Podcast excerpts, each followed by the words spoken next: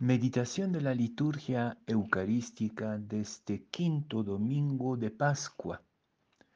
La primera lectura es sacada de los Hechos de los Apóstoles, capítulo 6, versículos 1 a 7. La segunda lectura es del apóstol San Pedro en su segunda, en su primera carta, capítulo 2, versículos 4 a 9 y el Evangelio de San Juan, capítulo 14, versículos 1 a 12. En aquel tiempo dijo Jesús a sus discípulos, no se turbe su corazón, crean en Dios y crean también en mí. En la casa de mi Padre hay muchas moradas, si no, se lo habría dicho, porque me voy a prepararles un lugar.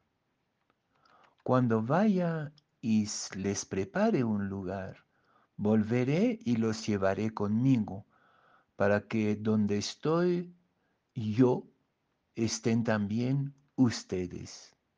Y a donde yo voy, ya saben el camino. Tomás le dice, Señor, no sabemos a dónde vas. ¿Cómo podemos saber el camino? Jesús le responde, Yo soy el camino y la verdad y la vida. Nadie va al Padre sino por mí. Si me conocieran a mí, conocerían también a mi Padre. Ahora ya lo conocen y lo han visto. Felipe le dice, Señor, muéstranos al Padre y nos basta. Jesús le replica, hace tanto que estoy con ustedes y no me conoces, Felipe. Quien me ha visto a mí, ha visto al Padre. ¿Cómo dices tú, muéstranos al Padre? ¿No crees que yo estoy en el Padre y el Padre en mí? Lo que yo les digo no lo hablo por cuenta propia. El Padre que permanece en mí, Él mismo hace las obras. Créanme, yo estoy en el Padre y el Padre está en mí.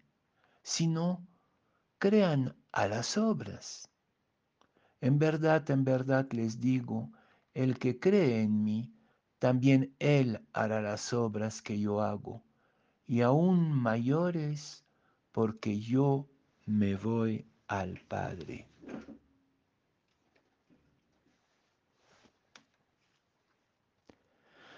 Por los azares del año litúrgico, ya es la tercera vez en cuatro días que recibimos de la iglesia el mismo evangelio. Y podríamos pensar que ya hemos agotado toda la meditación posible de este texto. Y sin embargo, no se trata de un texto de una riqueza infinita en el cual podemos entrar por diferentes puertas Hoy les propongo entrar en el Evangelio de hoy y también en las dos primeras lecturas a través de la puerta de la contemplación del misterio de la casa. En efecto, en las tres lecturas de hoy se nos habla de tres aspectos diferentes del misterio de la casa, de la vivencia de la casa. ¿Quién entre nosotros no sueña con la casa propia? Una casa donde cobijar a su familia, donde cada uno encuentre el espacio necesario para su propio desarrollo, y donde el grupo también pueda vivir en seguridad y disfrutar de la alegría de sus relaciones afectivas y familiares. Pero para muchos Este sueño es inalcanzable.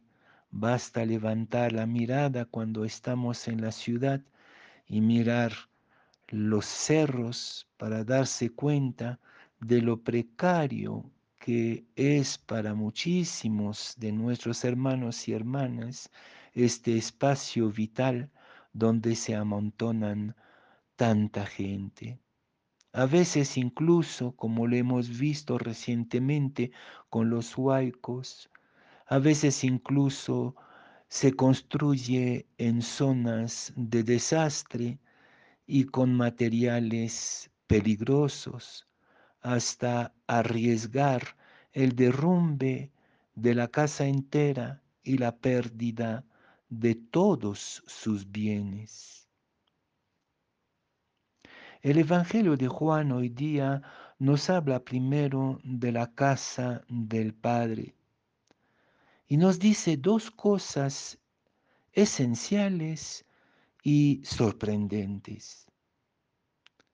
La primera es que esta casa, en esta casa del Padre, todos caben, todos entran y cada uno tiene su propia habitación, desde la abuelita hasta el recién nacido.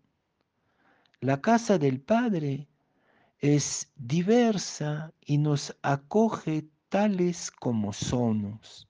Cada uno es único a los ojos de Dios.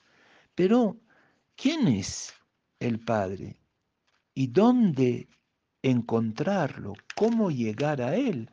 Preguntan Tomás y Felipe. Y Jesús nos hace una segunda revelación increíble. La casa del Padre es el propio Cristo y también, oh sorpresa, tú y yo. Si estamos en Cristo, si escuchamos su palabra, si actuamos con Él, lo que es verdaderamente creer en Él, entonces somos la casa del Padre. Jesús dice, el Padre está en mí y yo estoy en el Padre, como si fueran la casa el uno del otro. Pero también dirá más tarde, ustedes son uno con el Padre y conmigo. Quiere decir que también cada uno de nosotros es la casa del Padre. Somos con Cristo la casa de Dios, cada uno con su carácter único, sus defectos, sus heridas, su historia, pero también sus dones y la gracia única de su propia vida.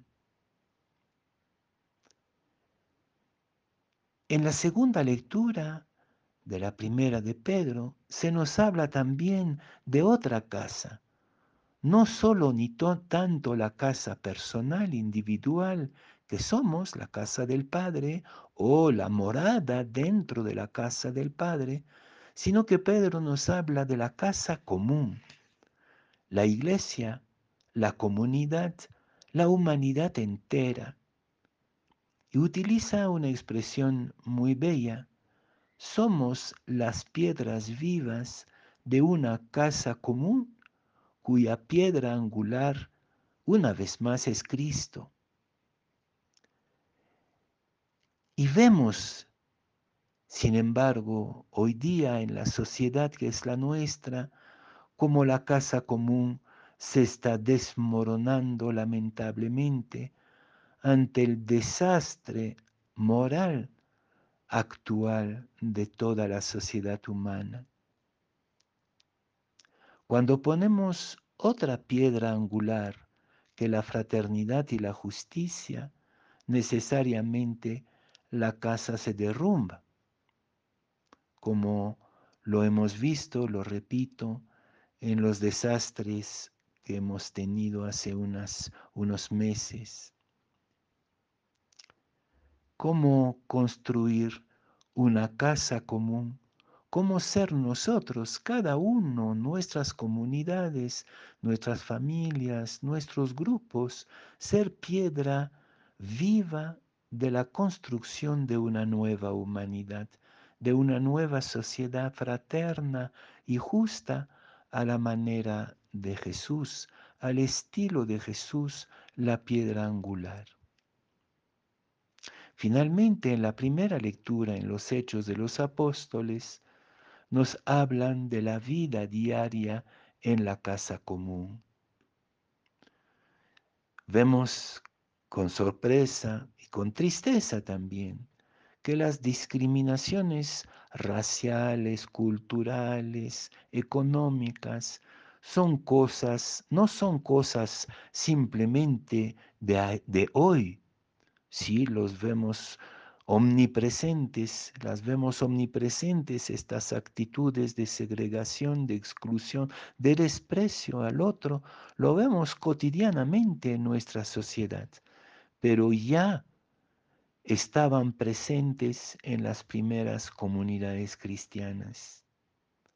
Y ante estas injusticias, discriminaciones raciales, culturales, de las mujeres helenistas, los apóstoles invitan a la comunidad a ser creativa, una creatividad democrática para vivir en la paz y en una verdadera ciudadanía solidaria y feliz. Hermanos y hermanas, nunca terminaríamos de contemplar el bello misterio de la casa somos cada uno y cada una la casa del Padre en esta vida interior, orante, en comunión con Jesús, que es la fuente de toda energía de vida para los creyentes. Somos piedras vivas de una nueva humanidad fraterna, a condición de hacer de la vida de Jesús, de su práctica y de su ejemplo, nuestro camino. Somos responsables de este amor creativo del que habla el Papa Francisco en su encíclica Fratelli Tutti, este amor creativo que hace posible una convivencia en la justicia y la paz a pesar de las apariencias, es posible todavía personalmente ser casa del Padre, juntos ser piedras vivas de una nueva humanidad y dentro de la casa común hacer con Jesús el camino de la justicia y del amor fraterno. Manos a la obra, hermanos y hermanas, el sueño de la casa propia para nosotros discípulos de Jesús es posible, ya que somos casa del Padre en Cristo Jesús en medio del mundo.